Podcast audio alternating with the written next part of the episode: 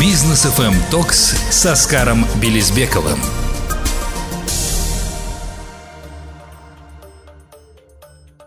Добрый вечер, дорогие друзья. Это Бизнес FM Talks. Здесь на Бизнес FM Оскар Белизбеков. Здесь с нами. Добрый вечер. Да, и Рустам Максутов у микрофона.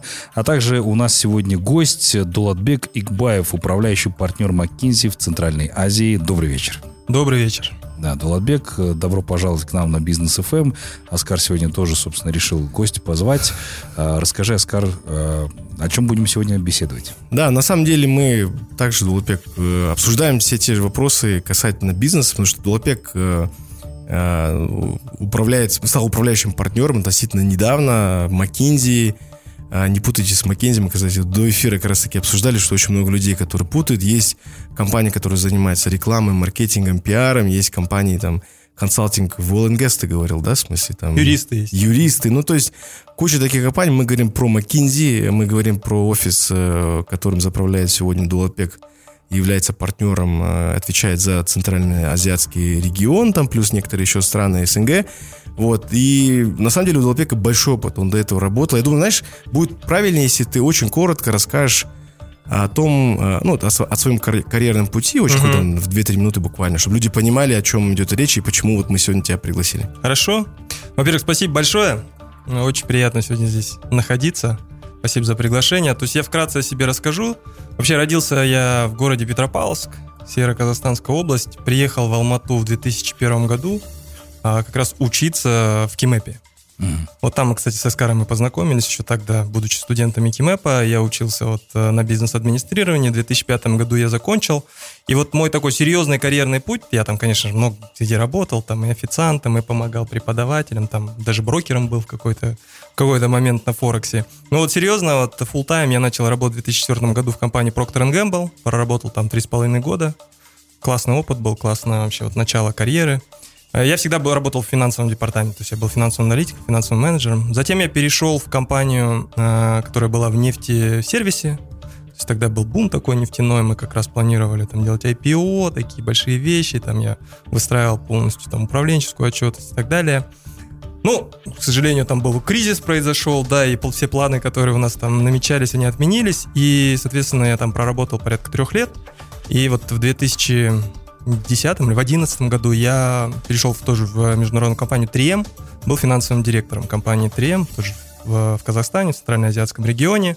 Проработав там два с половиной года, поняв, что мне что-то хочется другого, интересного, мне хочется нового челленджа, как раз в 2013 году McKinsey открыли здесь офис в Казахстане, и вот я в тот момент узнал, что такое управленческий консалтинг, и сама идея управленческого консалтинга мне была интересна и близка, потому что мне всегда наскучивает, знаете, вот заниматься чем-то одним монотонным, все поставишь, потом уже как будто бы э, становится неинтересно, Рутина, а мне вот все да? время хочется решать какие-то задачи. И вот здесь вот как раз вроде была такая возможность.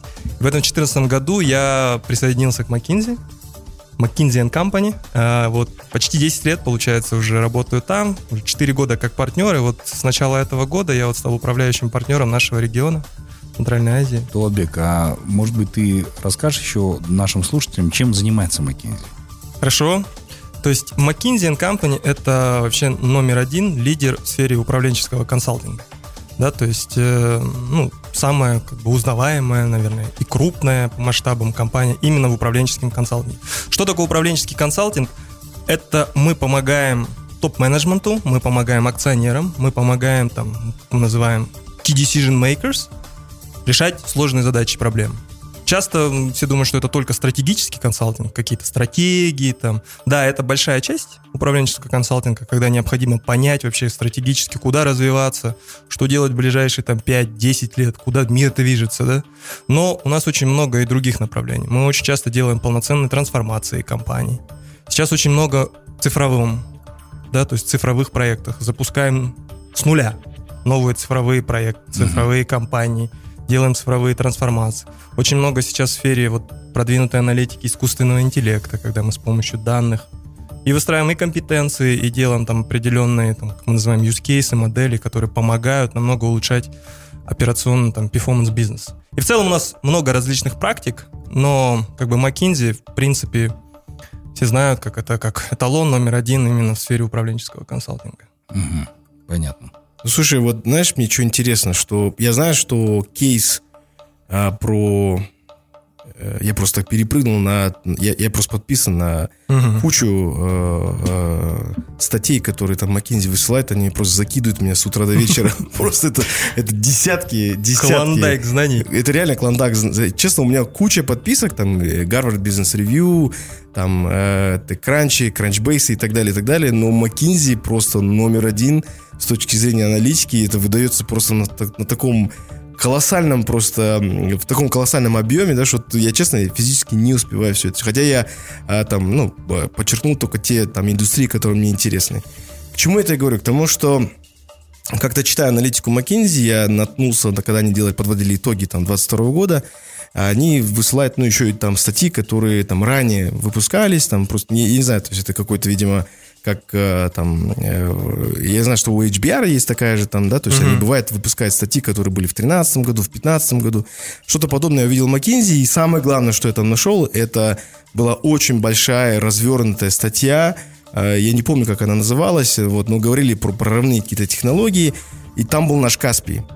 И вот просто э, мне интересно, да, то есть э, я знаю, что Каспий сегодня входит в Uh, уже вошел в аналы Гарварда, да, то есть Гарвард, Гарвардской бизнес-школы, uh, да, там, я думаю, что не без помощи там Михаила Ламтадзе, да, как аламна этого университета, но интересно, как, как это все ушло, в смысле, в подборку, не знаю, может быть, ты знаешь, может, не знаешь, в смысле, насколько это, это с подачи там вашего офиса произошло, или, или и действительно там, в смысле, это, это уже глобальный офис смотрит на все там, условно, на disruption, который происходит в том числе на наших рынках. Ну, это вообще на самом деле глобальный выпуск, да, то есть, наверное, это касательно финтех, вообще там индустрии, финтех-компаний. На самом деле, да, Каспий — это уникальный финтех э, в глобальном масштабе.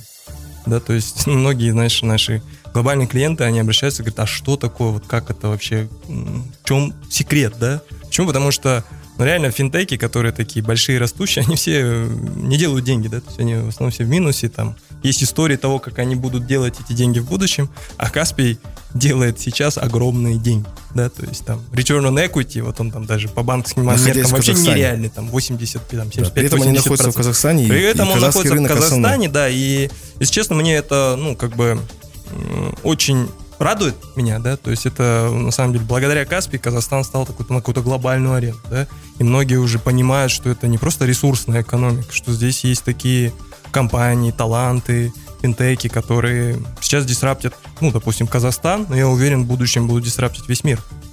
Да. Это такой первый, я так скажу, первопроходец, но я уверен, в будущем еще таких примеров будет больше. То есть да. Не, да. давайте не забывать, что Каспий приобрели там года два-три назад еще в Украине, да, собственно, да. тоже какой-то банк, и да. они через него будут также Сейчас они прям активно уже двигаются да, в этом направлении. Да, скорее да. всего. Ну да, то есть у них, э, как бы скажем так, географическая экспансия, выход на новые рынки, она, она стоит на повестке, и критично, конечно же, будет показать успехи там. В целом я уверен, что успехи будут. Да, ну я к чему подвожу, потому что, помнишь, Рустам у нас Дулапек на самом деле был уже гостем на бизнес FM Talks да. со Скаром Бельзбеком, Рустамом Максутом, в смысле в офлайне. А, там, да, у нас есть своя там, целевая аудитория. Сегодня больше охват, тем более три города Казахстана, ключевых города. И ты знаешь, все-таки мы здесь обсуждаем венчур, и я знаю, что ты, э, там, выходя из темы Каспия, да, потому что все-таки, да, он, может быть, классически не относится к э, стартапам и классически не относится к юникорну, то есть к единорогам, потому что есть там условия, но опять-таки это, это все условности, да, которые придуманы в США, в смысле, да, то есть э, и одним из важных критериев является, чтобы э, любой единорог, он обязательно условие является, что он должен быть э, профинансированным венчуром, да. Э, ты сам увлекаешься венчурными инвестициями, не знаю, правильно я сейчас сказал, является это хобби твоим, да, то есть явно не основной деятельностью, да, да. но, по крайней мере, я знаю, что тебе очень интересны венчурные инвестиции, и нам с Рустам, на самом деле, очень интересно вообще, как вот, ну, то есть, человек, который работал в корпоративном секторе, работал с глобальными компаниями, да, и вот э, как, как ты оказался вообще в этом пространстве, в смысле, почему, почему венчур, почему, я не знаю, может, у тебя есть там еще, ну, наверняка ты сидишь в equity, скорее всего, да, там, э, в, ну, в смысле, я имею в виду equity market, да, в смысле, но как, как это произошло? А, ну, в целом, то есть мне вообще тема вот, э, цифровой повестки, да, вот этого disruption, она очень близка и интересна. Я этим очень сильно как бы внутри McKinsey увлек... ну, как бы занимаюсь. Я да, был руководителем нашего, скажем так, Quantum Black, by McKinsey, это вот наше подразделение, которое занимается продвинутой аналитикой, искусственным интеллектом. Очень много в последнее время именно как раз цифровых проектов, ими занимаюсь, они мне просто интересны. И в целом я вижу огромный потенциал. Почему? Потому что у нас ну, есть такие ребята очень сильные. В целом казахи талантливый народ. Уверен, если этот талант правильное русло направить, будут результаты, в принципе, везде. И в теке я вижу, что это уже есть и будет. И мне всегда хотелось э, поучаствовать в этом всем. Не просто как консультант, да, то есть мы очень много работаем с крупными там компаниями, у них тоже у всех это на повестке, мы там помогаем им развивать цифровые продукты, делать цифровые трансформации. Но мне хотелось самому что-то тоже вот поучаствовать, быть частью. Поскольку я э, не могу сам этого делать, активно, да, в операционке участвовать, будучи у меня full-time работа в McKinsey, э, но м- вот э, путь буду, скажем так, быть ангел-инвестором, это то, вот, то, что я нашел для себя как, как рецепт. Mm-hmm. Да? То есть мне, во-первых, это очень интересно, импонирует. Во-вторых, мне действительно хочется создать, помочь создать, поучаствовать в чем-то большом и быть сопричастным к этому. И я знаю то, что моя экспертиза, да, то есть я все-таки уже 10 лет в управленческом консалтинге очень много видел разных, то есть плюс управленческий консалтинг, что я, в принципе, работал с компаниями в разных секторах и плюс даже с госсектором. Я вижу экономическую как бы составляющую и как, как работает да? бизнес, да? да. То есть в принципе эти знания, такая насмотренность, да, то есть есть, она помогает тоже компании. Вот те стартапы, в которые я вложился, где ну, где мы, ну, допустим, с, с кофаундерами вместе брейнстормим, там очень много value от каких-то вот знаний, идей, стратегически, да, куда пойти, как правильно выстроить, на что сделать бет. И эти знания тоже очень полезны. Мне хочется их тоже передавать, делиться, чтобы повысить вероятность успеха. Ну и в-третьих, конечно же, это возможность, ну, кратно увеличить, допустим, свой equity, да, то есть мне в какой-то момент хотелось бы, наверное, сделать такой тоже, масштабировать это все, да. Ну, посмотрим, как это получится. Сейчас мне это очень нравится, приносит удовольствие, как бы я инвестирую mm. а, как бы часть своего капитала. Супер. А вот э, в другие, да, то есть я раньше как-то инвестировал, ну, в целом фондовый рынок, понял то, что это такая вещь, ну, вот эти пассивные инвестиции, э, как бы я заходил, выходил с плюсами, иногда с минусами. Во-первых, она отнимает время. Во-вторых, у нас с недавних пор вообще по политике нельзя даже трейдить никакими там публичными компаниями, да, то есть, мы, в принципе, я давно вышел из всех инвестиций, мне намного более интересно вот такой реальный как бы бизнес, стартапы. Да, рисков намного больше, ну, соответственно, и upside намного выше, но сам да. по себе интереснее этот бизнес. Ну, давайте прервемся на короткую паузу, позже продолжим обсуждение. Оставайтесь с нами, друзья.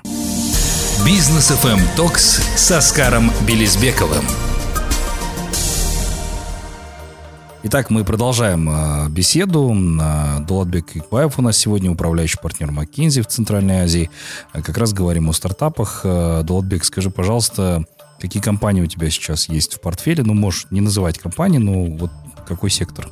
Технологический или куда ну, больше? То есть есть несколько инвестиций. Все, конечно же, в технологическом секторе, да, то есть э, есть вот, например, э, компания, публичная информация, они недавно даже в Forbes давали статью, называется Bini, mm-hmm. да, то есть это такая платформа для именно грузовых перевозок, mm-hmm. да, то есть это, как мы говорим, Uber для грузовых перевозок, именно для фур, для крупнотоннажных, межгород.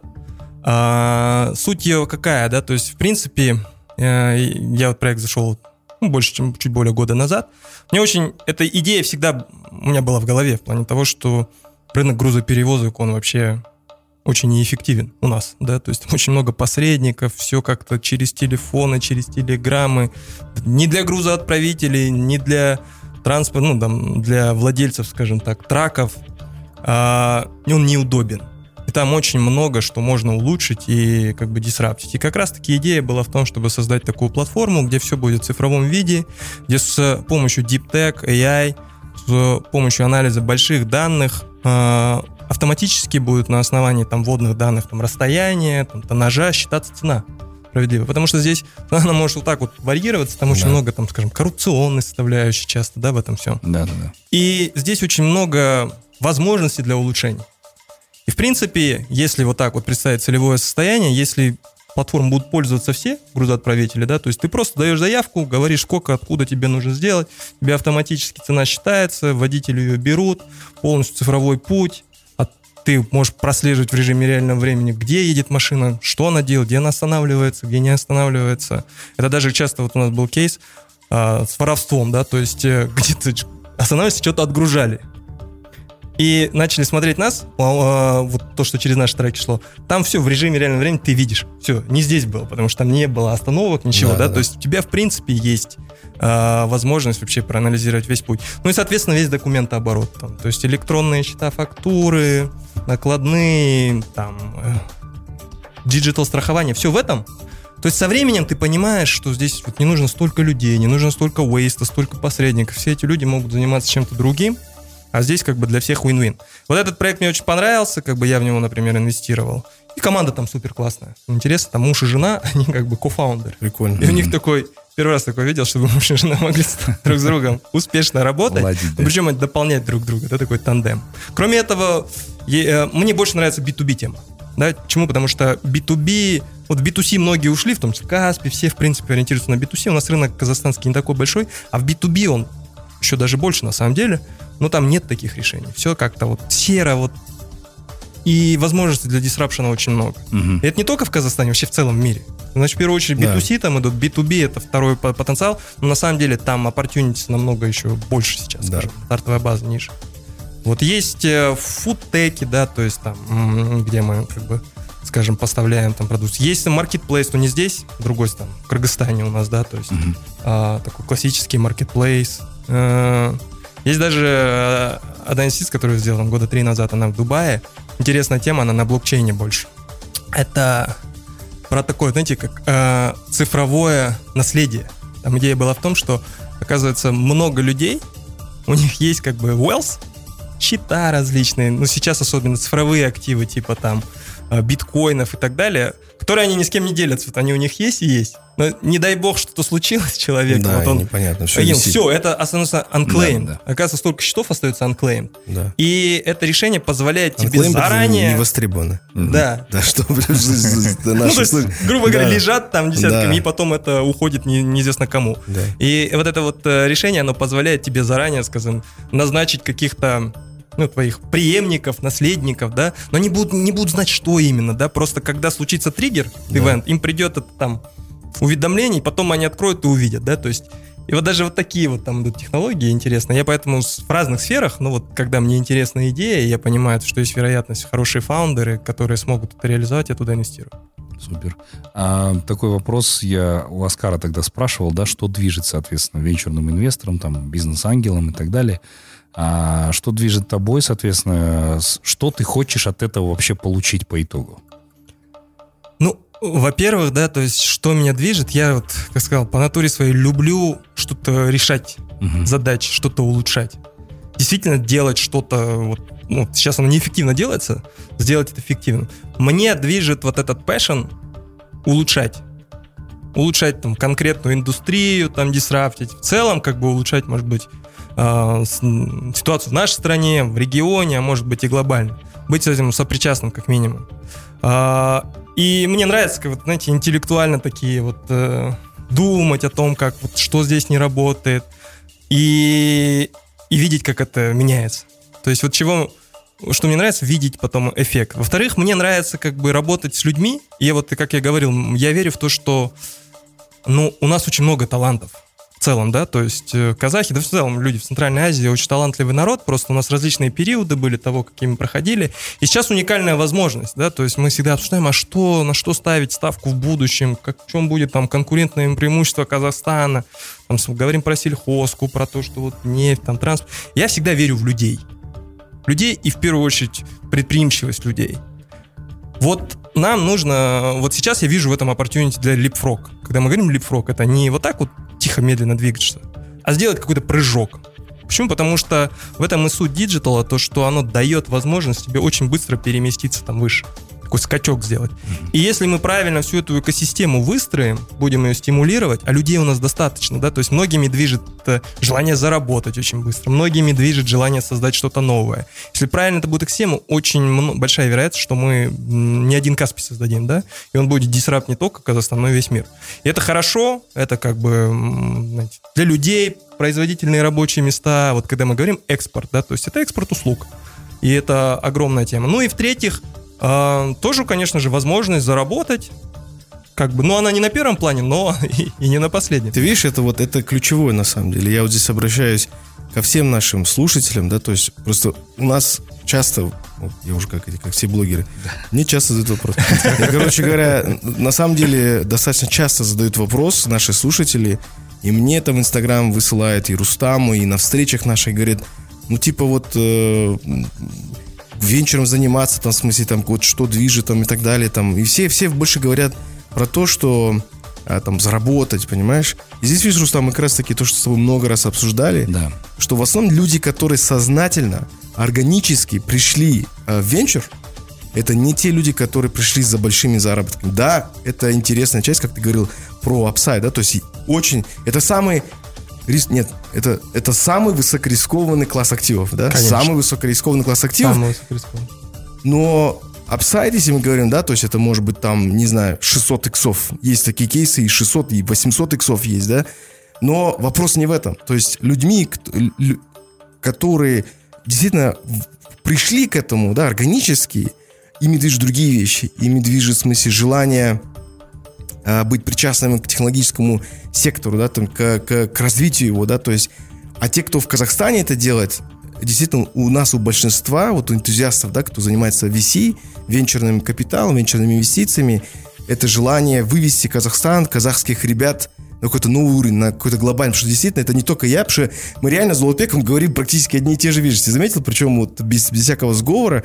И, и если ты спросишь у Мурата Абдрахманова, то же самое будет. Спросишь там у Бахта Ниязу, будет то же самое. Потому что мы видим, что потенциал людей, которые есть в Казахстане, несмотря на то, что... Потому что мы, на самом деле, вот наша нация, да, нация, я говорю, все те, кто живет на территории Казахстана, об этом президент Динамов Да. сказал. А то многие там начинают говорить, что я там э, какие-то эти шовикские Ну, все- все, движения, кто да? здесь, Все, кто здесь, да. И э, мы на самом деле настолько привыкли двигаться вопреки, а не благодаря. И вот это, возможно, движение вопреки, да, то есть у нас там Советский Союз, там какой-то гнет, еще какие-то вещи, да, то есть вот это, все это происходит, в смысле, и вот мы выживаем, там, то джунгары там были, да, то есть вот, этот, вот эта способность уникальная выживать, наверное, вот уже на уровне ДНК нам дает какое-то конкурентное преимущество даже, возможно, на глобальном уровне, потому что там тот же самый там Должан Серебро, который я не устой в худе, в котором я сегодня сижу здесь, да, это чувак, который стал сегодня первым, кто попал в диптековскую историю Стэнфорда, проходит там обучение, уже получает оферы в самые крутые медтековские акселераторы США, куда просто невозможно. По принципе, никто никогда бы не подумал, что из Казахстана могут прийти ребята, которые делают не просто стартап, там, не знаю, в маркетплейсе или там в электронной коммерции, или там э, в САСах и так далее, а делают в диптековской истории до всего этого хайпа вокруг искусственного интеллекта, генеративно я имею в виду, да, чат GPT, OpenAI, да, и они пришли еще и делают это в медицине. И, короче говоря, когда я разговариваю Круто. со своими партнерами в США, они, у них просто, они говорят, они говорят, это mind-blowing, да, то есть это взрыв мозга, говорят, как вообще это возможно? Чуваки с какого-то там стана приехали, и вот как раз-таки, видишь, это то, что объединяет венчурных капиталистов в Казахстане, и это важно, в смысле, услышать всем тем, кто увлекается инвестициями, то есть это не история про а, equity markets, да, где-то ты, допустим, сидишь, особенно дейтрейдинг, да, на самом деле это тоже искусство, заниматься Поэтому дейтрейдингом. мне и он стал неинтересен. этот трейдинг. Ну, то есть ты там хочешь заработать, ты заработаешь, потеряешь.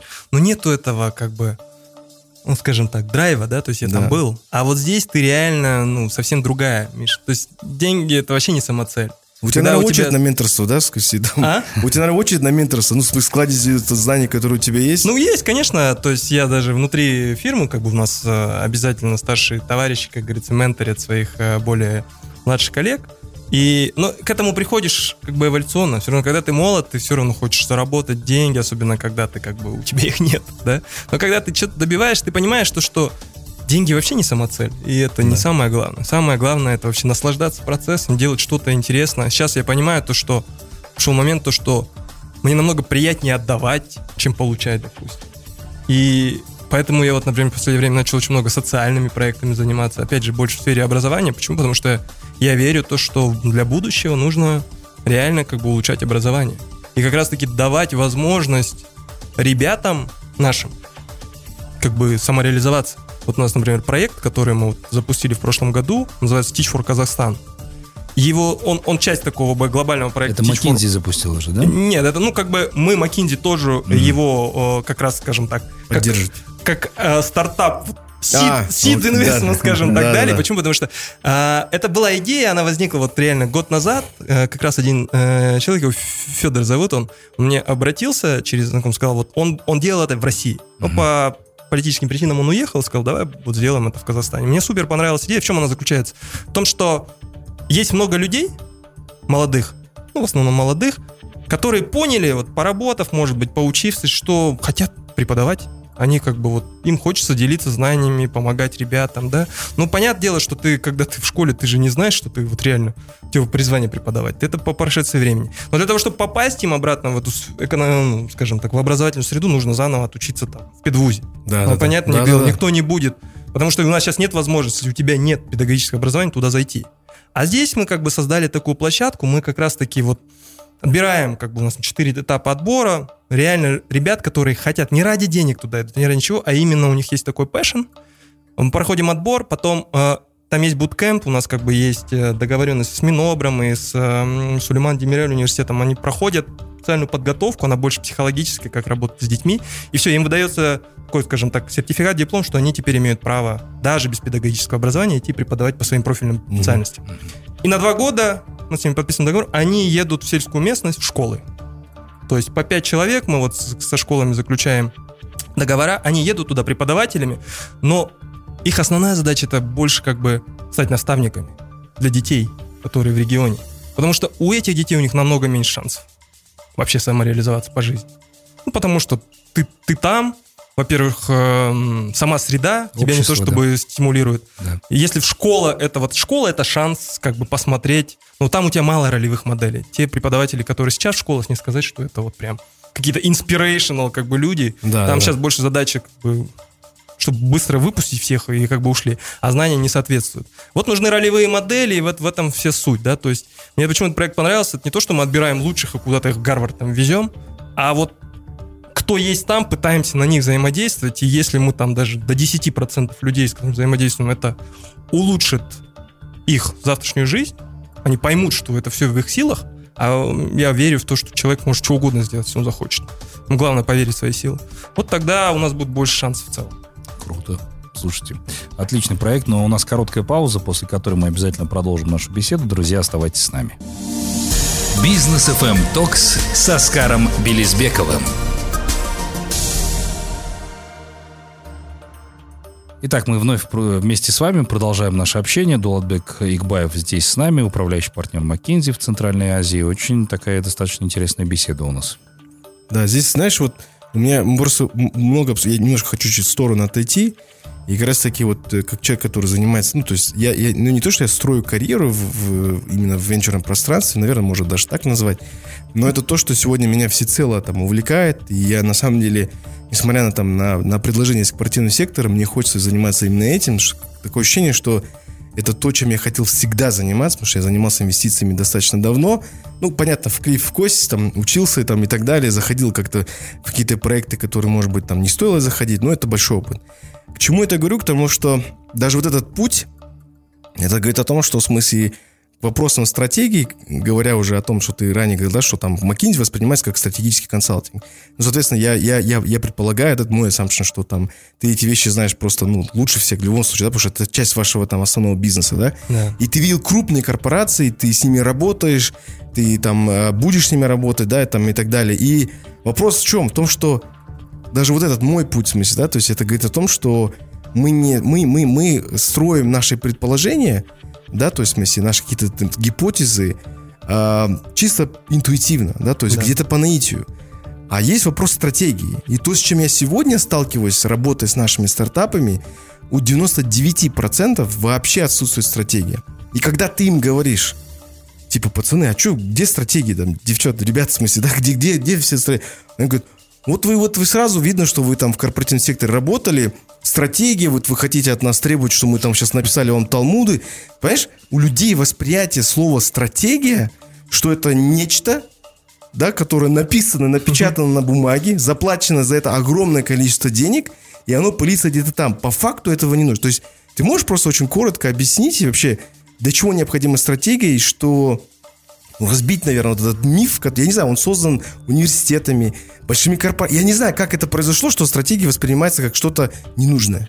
Наверное, это произошло у нас больше вот даже в Казахстане, потому что было сделано очень много стратегий, особенно там в гос, квази-госсекторе, которые в конечном итоге не реализовались.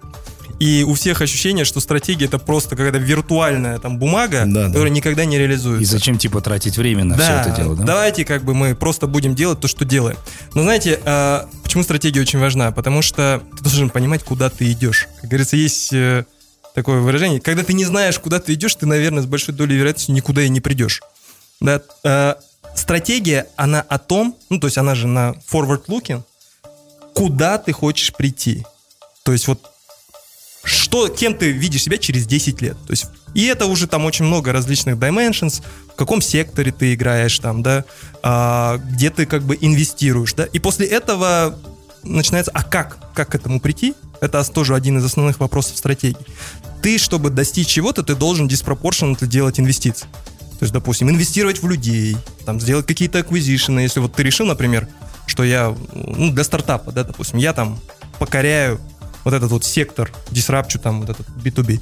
Но ты должен понимать и поставить себе какие-то цели. Окей, какой твой горизонт, какую долю рынка ты хочешь занять, какой сегмент ты таргетируешь. И, соответственно, после этого у тебя вырабатываются конкретные планы.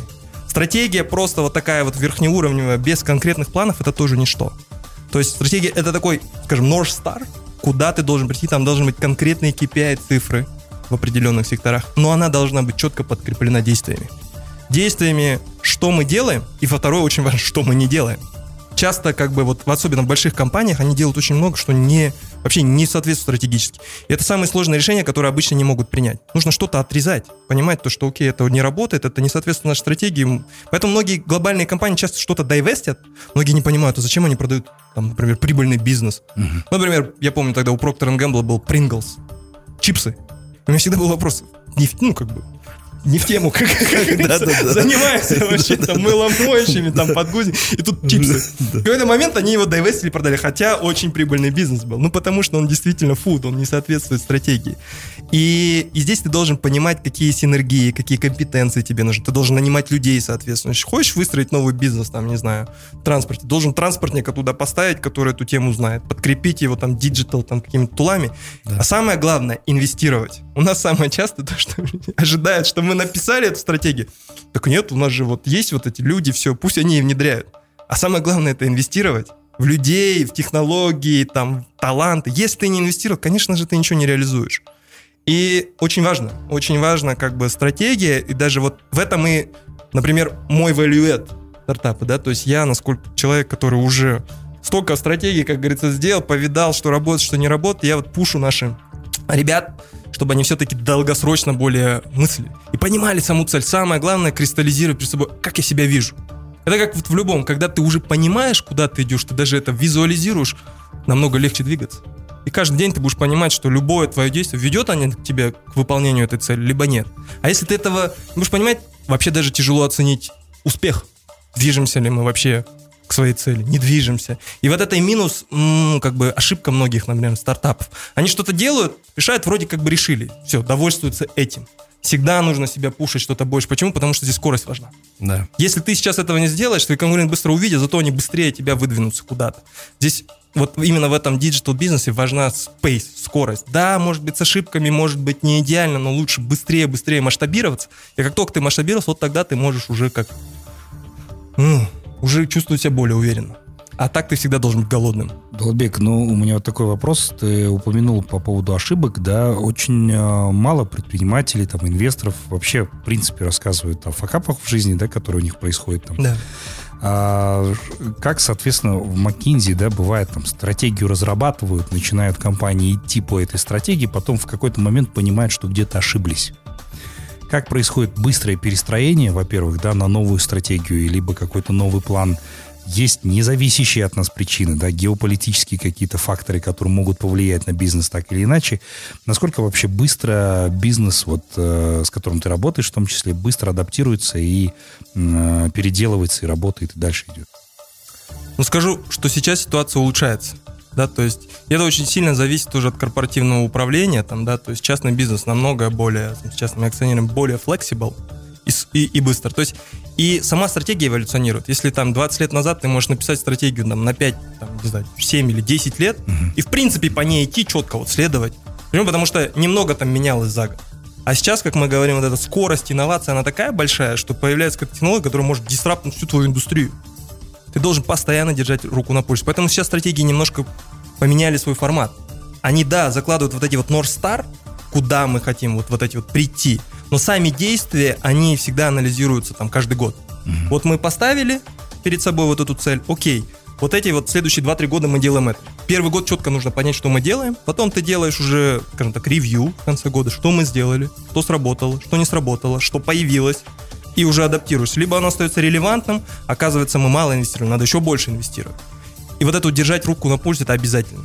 Если ты просто будешь говорить, да вот он у меня есть пятилетняя стратегия по ней идти, а рынок-то меняется, ты всегда должен ориентироваться на рынок, на конкурентов, на свои ресурсы. У нас самая большая ошибка, вот как я говорил, то, что сделали стратегию и думают, что она сама по себе внедрится теми же людьми, которые там. А туда нужно диспропорционально инвестировать и понимать, ты вообще идешь туда либо нет. И чем раньше ты поймешь, что ты туда не идешь и что-то изменишь, тем больше вероятность, что ты куда-то придешь. Без этого никак. Ну, супер. Э, я думаю, что это прям можно вырезать. Постоянно транслировать для тех, кто собирается там, в инвестирование заходить или элементарно просто бизнесом заниматься. А, Долобек, ну нам пора заканчивать нашу программу. Может быть, у тебя будут пожелания для наших слушателей? А, ну, смотрите, мои пожелания какие, да? То есть я все-таки уже скажем так, почти 20 лет как, э, ну, как работаю, закончил университет и постоянно сам по себе эволюционирую и понимаю какие-то вещи, да. Во-первых, э, один вывод, к которому я пришел, то есть, если вы чего-то хотите достичь, многие же мечтают, какие-то планы, там у них вот какие-то что-то хотят сделать, но зачастую многие ничего не делают, чтобы туда прийти. То есть вот эта мечта, план остается там же.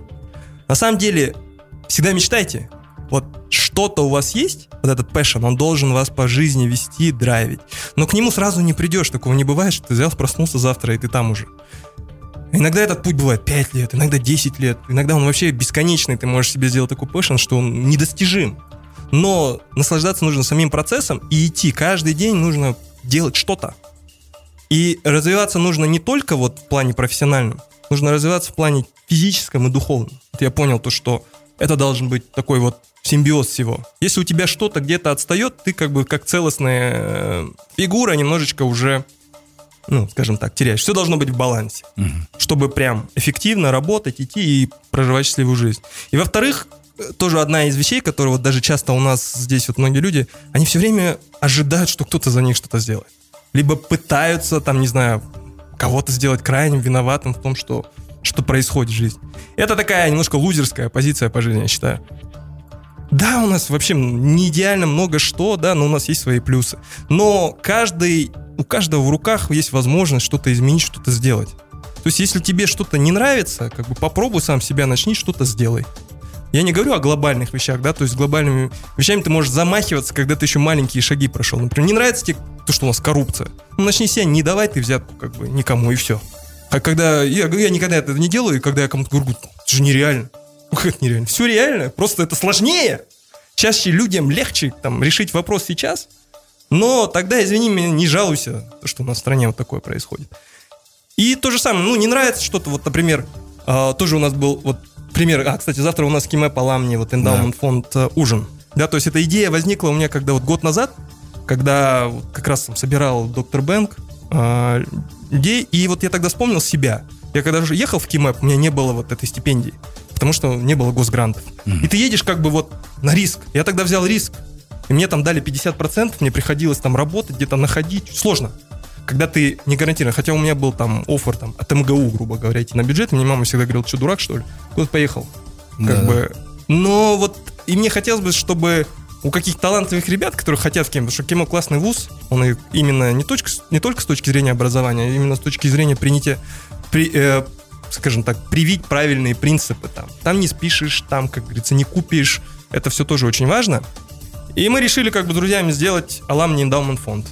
Да, то есть это то, чтобы собрать денег вот со всех выпускников и не только с любых источников, для того, чтобы выдавать на часть стипендий. И со временем, я уверен, чем больше людей к этому будет причастно и не безразлично, тем больше шансов на успех. И тогда мы можем поменять ну, на уровне Кимэпа что-то, да, mm-hmm. и так далее. То есть, в принципе, каждый человек способен влиять на все. Главное, в первую очередь, сказать, что все в твоих руках начать что-то делать, а не полагаться на то, что за тебя правитель решит, там, не знаю, президент тут всем должен решить президент, ну, как бы, хорошо, если он действительно ну, я, я верю в то, что он действительно искренне там хочет все как бы изменить страну и так далее, но нельзя от одного человека ожидать, что он все изменит. Все зависит от людей, мы живем в обществе, и это задача каждого человека что-то сделать. И тогда большая вероятность, что что-то изменится. Я, я затянул, извиняюсь. Я подчеркну, да, что это самое долгое пожелание нашим слушателям. Да. Я, наверное, а, представляю, когда вы собираетесь там родственниками и говорят, Долбек, тост скажи. И очень долго это продолжается. В этом плане я как кавказец. Долбек, спасибо большое а, за посещение нашего эфира. Очень много действительно интересных вещей сказал. Они достаточно базовые, но в любом случае многим людям не лишним будет еще раз проговорить подобные вещи, потому что бывает забывают самое элементарное. Уходит куда-то там в какие-то сложности, все на поверхности, дорогие друзья, не надо никуда там погружаться. Оскар Белизбеков, Рустам Максутов и Дулат прощаются с вами. До новых встреч в эфире. Всем хороших выходных, пока. Все, пока. Спасибо большое. Бизнес FM Токс с Оскаром Белизбековым.